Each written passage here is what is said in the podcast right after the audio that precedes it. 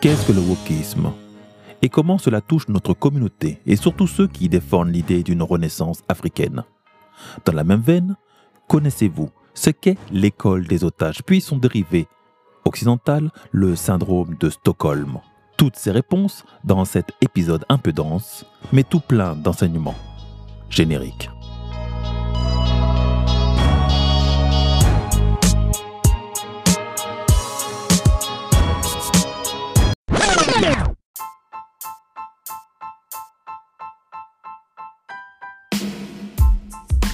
Est-ce que vous savez ce qu'est le syndrome de Stockholm?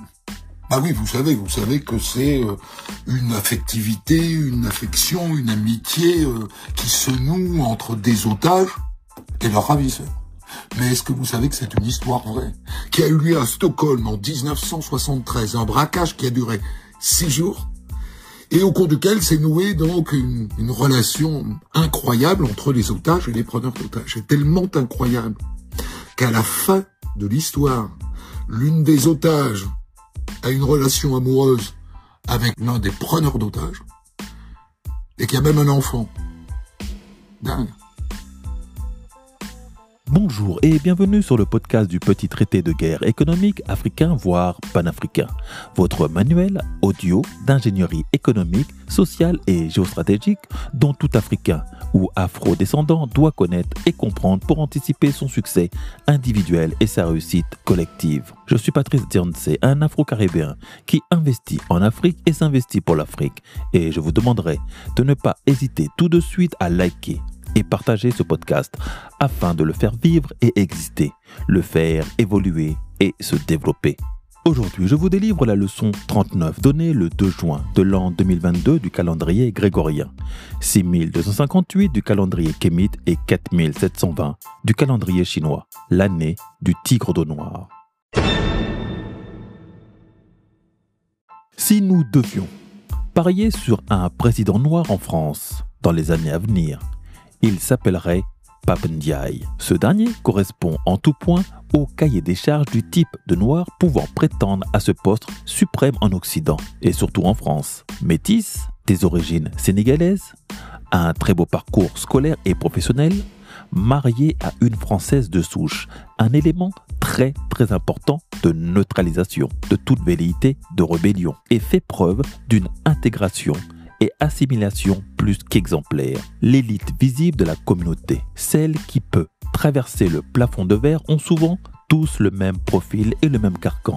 Bien qu'il eût une noblesse noire d'origine africaine en France de manière éparse et isolée dans l'histoire de France, d'Angleterre, comme pu l'être à Saint-Maurice, un mort venu de Thèbes au IVe siècle, ou encore un Édouard de Woodstock, prince de Galles, comte de Chester, duc de Cornouailles et duc d'Aquitaine au XIVe siècle, sans oublier Joseph Bologne de Saint-Georges, plus connu sous le nom de chevalier de Saint-Georges en France au XVIIIe siècle, un virtuose du violon qui inspira le jeune Mozart, jamais cette noblesse n'a pu éclore ni s'étendre et encore moins prospérer sur le sol français ou européen. La liste est longue. De cette élite noire, souvent des enfants plus ou moins cachés de la royauté ou de nobles s'étant émorachés d'une captive africaine des îles ou du continent. Contrairement aux États-Unis, où leur soft power s'énonce par l'American Dream, le rêve américain, donc la réussite possible pour tous ses citoyens, la vieille Europe et surtout la vieille France l'entend moins de cette oreille. Mettre un descendant d'Africains au trait et au teint négroïde encore trop visible à un poste de pouvoir n'est guère envisageable. Et si cela est fait, vu comme un affront, un crime de lèse-majesté. J'ai eu moi-même à le vivre, n'ayant jamais eu à être confronté à des a priori racistes au sein du milieu professionnel et même scolaire dans mon passé, le vivre pour de vrai, aussi court fut-il, est assez surprenant et déstabilisant. J'ai eu à comprendre ce que voulait dire le plafond de verre et comment l'on ramène derrière si par mégarde tu avais réussi à contourner la vigilance de ces gardiens du temple de l'élitisme françois. Dois-je donc me réjouir de la candidature de Pam Ndiaye au poste de ministre de l'Éducation dans le nouveau gouvernement Macron, comme je me suis réjoui de l'arrivée au pouvoir de Barack Hussein Obama en 2008 aux États-Unis pour finir par le détester huit ans après, ou de Ramayad, deux fois secrétaire d'État pour M. Sarkozy, instigatrice par la pensée de l'assassinat du guide libyen Muammar Kadhafi, ou encore de la très discrète Sibeth Ndiaye, qui se dit prête à mentir selon ses dires, voire jusqu'à mourir pour la défense de M. Macron, son patron.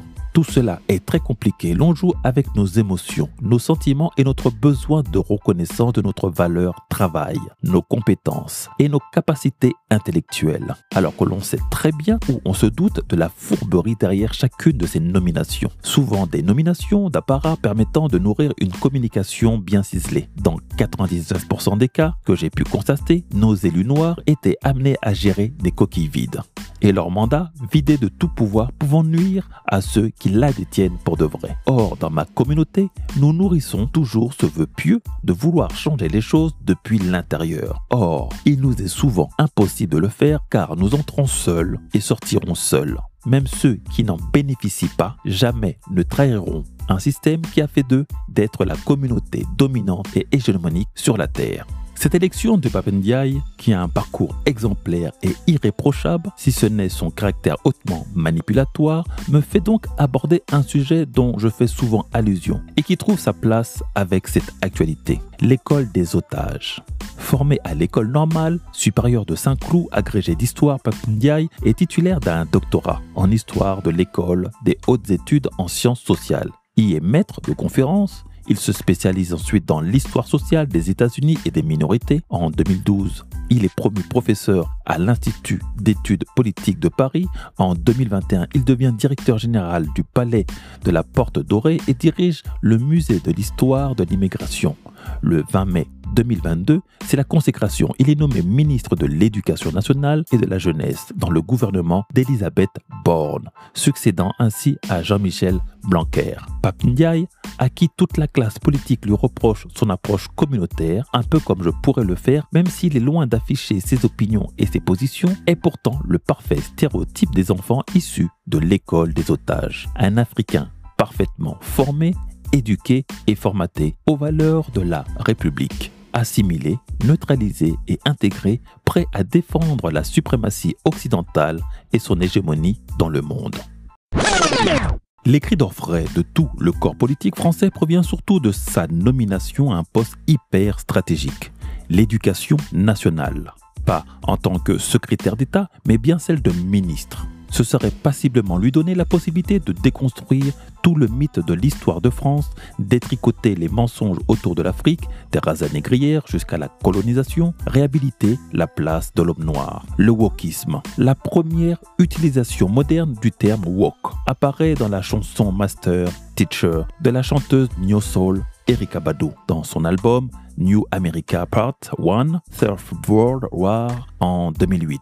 Une chantre du kémitisme à l'américaine. Je vous avais déjà présenté brièvement Erika Badu dans un de mes épisodes une chanteuse hyper militante de la culture ancestrale kémite et panafricaine, au contenu politique passé sous nos radars. La communauté afro-francophone reste trop souvent dans la superficialité par manque d'estime d'elle-même. L'origine du terme woke se situe au début des années 1960 aux États-Unis dans le mouvement pour l'accès des Noirs aux droits individuels civiques avec notamment Martin Luther King dans un discours de juin 1965 où il exhortait les étudiants de l'université Oberlin dans l'Ohio à rester éveillés. Pour être plus précis, être woke, un mot argotique pour désigner awake, éveillé. Il désigne être attentif aux discriminations. Être woke, c'est être conscientisé, vigilant, engagé, notamment sur les questions raciales et l'égalité sociale, selon le dictionnaire Merriam-Webster, l'équivalent du Larousse américain. Cette expression, tombée peu à peu en désuétude, revient dans le débat américain dès 2014 avec le meurtre de Michael Brown, un jeune afro-américain de 18 ans non armé, par la police de Ferguson dans le Missouri. En 2016, le documentaire Stay Woke, The Black Lives Matter Movement va ancrer durablement ce terme dans le mouvement Black Lives Matter avant de se répandre dans le monde dans d'autres domaines militants. Ainsi, le wokisme est devenu un phénomène global pour dénoncer l'ensemble des formes d'injustice subies par les minorités religieuses, sexuelles et ethniques. Mais depuis son utilisation initiale, le mot s'est progressivement transformé au point que son substantif, le wokisme, est devenu l'ennemi désigné de toute une part de la classe politique, dont Jean-Michel Blanquer, ministre de l'Éducation nationale, qui accuse les militants woke de fragmenter l'unité républicaine en renvoyant les citoyens à une identité fondée sur leurs origines, leur sexualité ou leur genre. Les gardiens de l'élite française voient donc le coup venir car le wokisme est aussi ou peut-être une porte d'entrée du panafricanisme dans le débat républicain hexagonal, alimentant l'ambivalence des positions des Macron, Brigitte et Emmanuel vis-à-vis des valeurs de la France. Une autre face du danger de race que je n'avais pas vu, le wokisme en opposition au racisme des conservateurs et identitaires des souverainistes françois.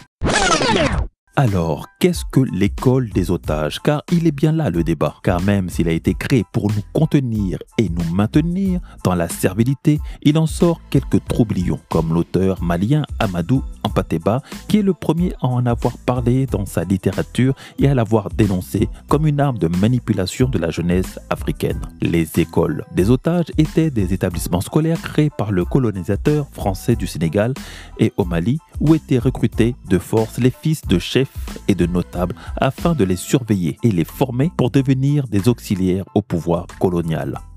La première école des otages a été créée à Saint-Louis, du Sénégal, par le gouverneur Féderbe en 1855. Lui, Féderbe, souhaitait inculquer à ses enfants la culture et les valeurs françaises. Leur détention permettait aussi aux colonisateurs de maintenir un certain ordre car elle dissuadait les familles des otages de se rebeller. Elle traduisait le besoin de disposer d'une élite africaine éduquée à l'européenne et capable de servir d'interface avec la population. Par la suite, l'école est rebaptisée de façon explicite École des fils de chefs et des interprètes. Cent ans plus tard, même si ces écoles n'existent plus, ou plutôt si, sous le nom d'école française. Nous avons gardé le réflexe d'envoyer nos meilleurs éléments d'Afrique étudiés en France, en Allemagne, Canada ou États-Unis sans savoir que nous reproduisons un fait de domination coloniale et de destruction de notre patrimoine culturel et intellectuel. Beaucoup te diront qu'avant l'arrivée des, colons, l'école n'existait pas en Afrique et l'on se bat pour écarter nos enfants de l'apprentissage de nos langues considérées